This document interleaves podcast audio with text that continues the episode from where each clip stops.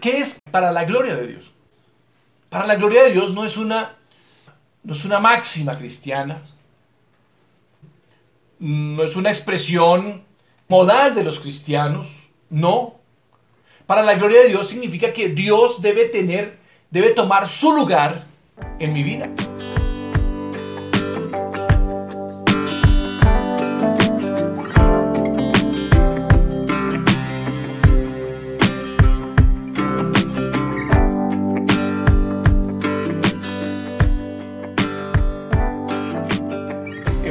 La palabra humanidad, la palabra deshumanizar. Hemos casi que asociado el tema de la humanidad con el pecado. Pero es muy importante poder, poder aprender a la luz de las escrituras o aclarar a la luz de las escrituras que, que en la creación Dios hace al hombre como alguien a imagen y semejanza de él. Y que ese hombre a imagen y semejanza de Dios cae por causa del pecado está desorientado, ese, ese, hombre caído está desorientado y, y, necesita volver a su creador. Eh, de manera que, que, esto que hemos ido aprendiendo acerca de, la, de, de, de, cómo el pecado deshumaniza al hombre está enclavado precisamente en, el, en, el, en la enseñanza bíblica de que el hombre fue hecho para vivir a imagen y semejanza de Dios. Y en nuestra, en nuestra siguiente clase eh, aprendimos acerca, de, acerca de, cómo Dios a ese hombre que está, que está caído, que ha, que ha eh, perdido la oportunidad del desarrollo de una vida a imagen y semejanza de Dios, Dios le hace una invitación en Isaías capítulo 55, un llamado a buscar a Dios y a corresponder a Dios. Y buscar a Dios dijimos que es, es ese es ese camino de la cercanía con Dios, de acercarse a su Dios.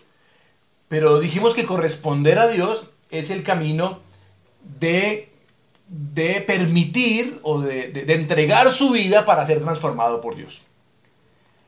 Es un poco difícil de entender, pero quisiera poderlo, poderlo eh, explicar un poco más en el día de hoy. La deshumanización. ¿Qué entendemos por la deshumanización? La Biblia nos dice que el hombre fue creado por Dios para su gloria. Isaías dice en el capítulo 43, versículo 7, todos los llamados de mi nombre, para gloria mía los crié, los formé y los hice. De manera que lo que está diciéndonos es que ese hombre que Dios crea a su imagen y semejanza, lo hizo para su gloria. Pero por supuesto que ese hombre, al caer en pecado, no cumple el propósito. Por eso estamos diciendo que el hombre que cae en pecado cae en la deshumanización, porque no glorifica a Dios. Eh, pervierte ese propósito primario de ser para la gloria de Dios. Si hipotéticamente nos imaginamos, nos imagináramos, ¿Qué hubiese sucedido en el, en el capítulo 3 de Génesis si cuando la serpiente invita a Eva para que, para que desafíe la orden de Dios, Eva le dice, eh, espérate, yo debo consultarlo con Adán y además juntos debemos consultarlo con Dios. Que el hecho de que ellos dos, Adán y su mujer, hubiesen tomado la decisión de consultar a Dios, la decisión de no atreverse a rebelarse contra la autoridad de su creador, había sido una decisión de gloria a Dios. Esa decisión era una decisión de glorificar a Dios. Y glorificar a Dios en el sentido de, darle a Dios su lugar. Es claro esto, ¿verdad? Entonces, esto nos ayuda a entender algo. Nos ayuda a entender que cuando la Biblia dice que todos los llamados de mi nombre, dice Dios, para gloria mía los crié. ¿Qué significa esto? ¿Qué es, qué es para la gloria de Dios? Para la gloria de Dios no es una, no es una máxima cristiana, no es, un, no es una expresión eh, modal de los cristianos, no. Para la gloria de Dios significa que Dios debe tener, debe tomar su lugar en mi vida. ¿Es claro esto? Eso es vivir para la gloria de Dios. Dios debe tomar su lugar en mi vida. Dios debe tomar su lugar en mis relaciones. Dios debe tener su lugar en absolutamente todo lo que, todo lo que yo hago. Ahora, ¿qué sucede si yo no le doy a Dios su lugar? Realmente quien pierde soy yo. Dios jamás pierde porque Él es soberano. Él es perfecto. Él no es más santo o más glorioso porque yo le obedezca o porque yo lo reconozca. Él sigue siendo lo mismo porque Él es inmutable. La Biblia dice que en Él no hay cambio que produzca sombra. Pero quien pierde al no darle la posición que Dios se merece soy yo. Y me deshumanizo. Es decir, estoy siendo cada vez menos semejante a Él. Recordemos que dice, ¿no? A imagen y semejanza de Él. De manera que si no le doy a Dios la posición que él, que él se merece, la posición que le corresponde, entonces estoy siendo cada vez menos humano, o sea, menos a la imagen y semejanza de Dios. Y al encontrarnos lejanos de esa imagen, como aprendimos la semana pasada, el hombre lejano de su Dios se siente desorientado. El hombre lejano de su Dios conoce la inseguridad, conoce la incertidumbre, conoce el miedo.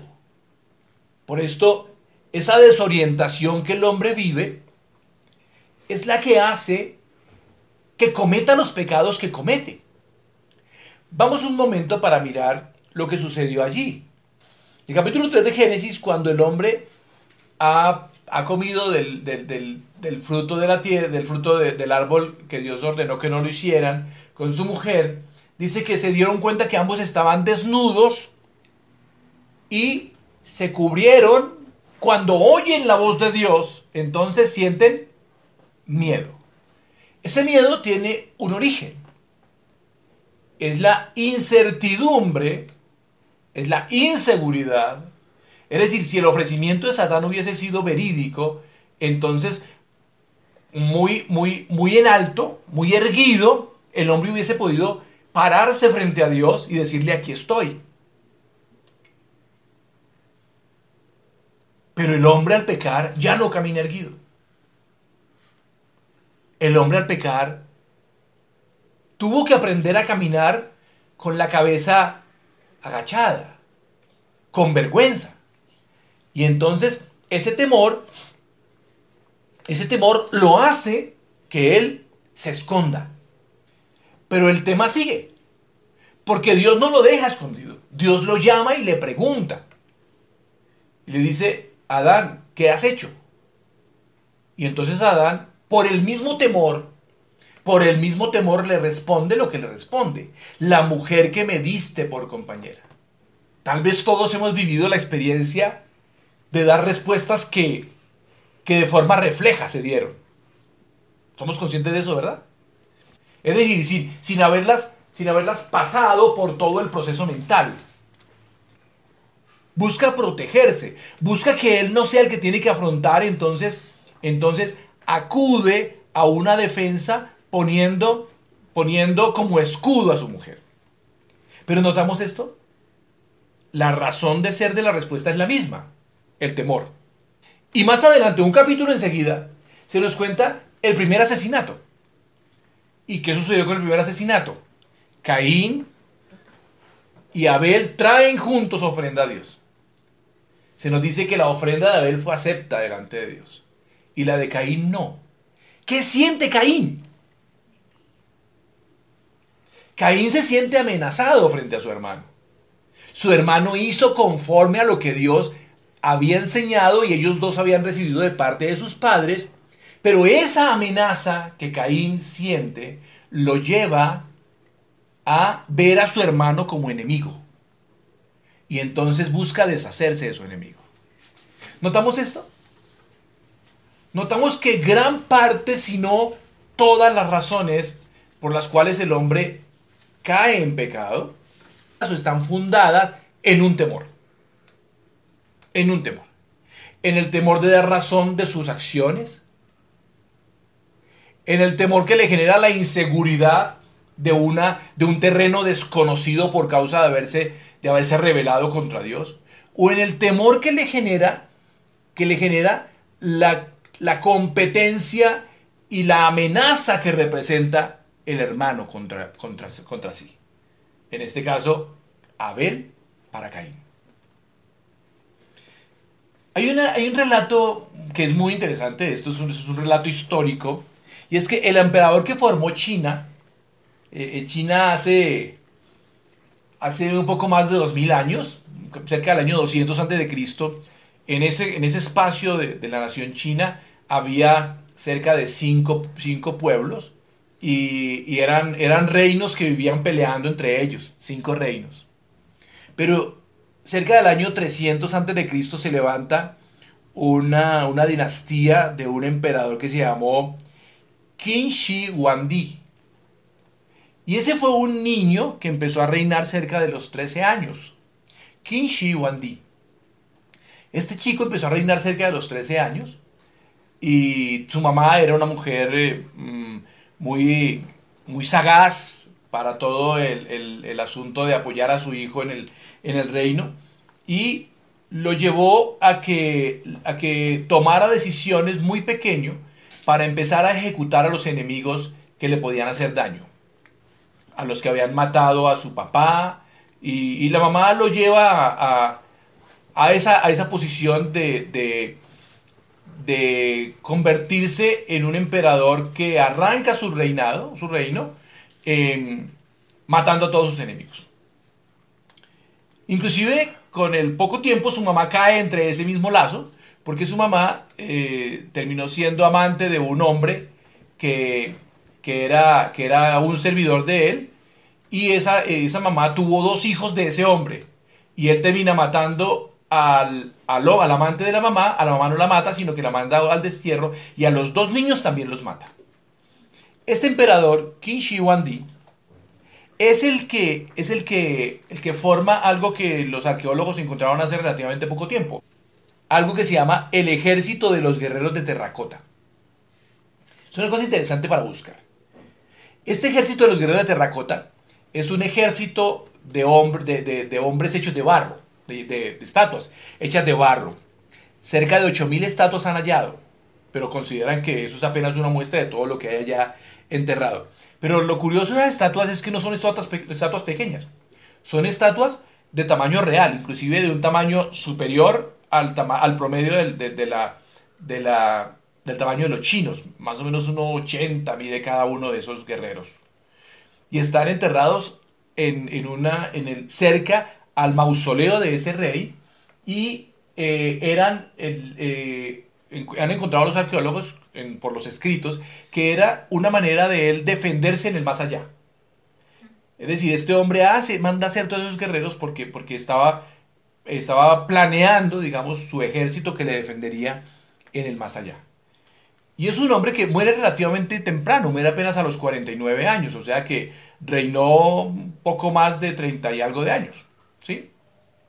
Muere muy temprano y muere intoxicado con mercurio porque se, muy joven empezó a sentir, a sentir miedo a la muerte. Dicen los historiadores que su miedo a la muerte era por la cantidad de personas que había matado. Sí, al momento de, entrar, de empezar en el, en el, reino. Y además porque, porque la unificación de los cinco reinos no fue gratuita. Es decir, mató una cantidad de gente y, en, el, campo se veía solo y sentía fantasmas que lo buscaban. Y entonces mandó a sus, seguidores a que buscaran el elixir de la vida para buscar la eternidad. Y, eh, y alguno de, de, ellos le dio unas pastas con base de mercurio. Y fue tomándoselas muy, muy, digamos, en la dosificación que le daban. Y eso lo enloqueció. Termina muerto, intoxicado.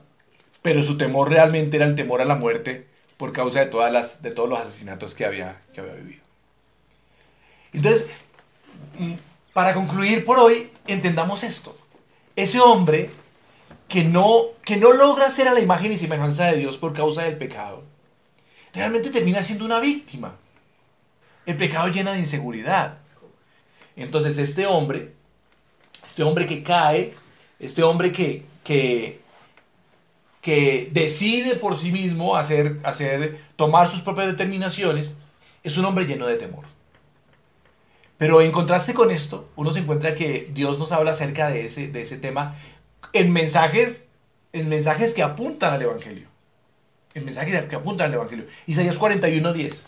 No temas porque yo estoy contigo, dice Dios. No desmayes porque yo soy tu Dios que te esfuerzo.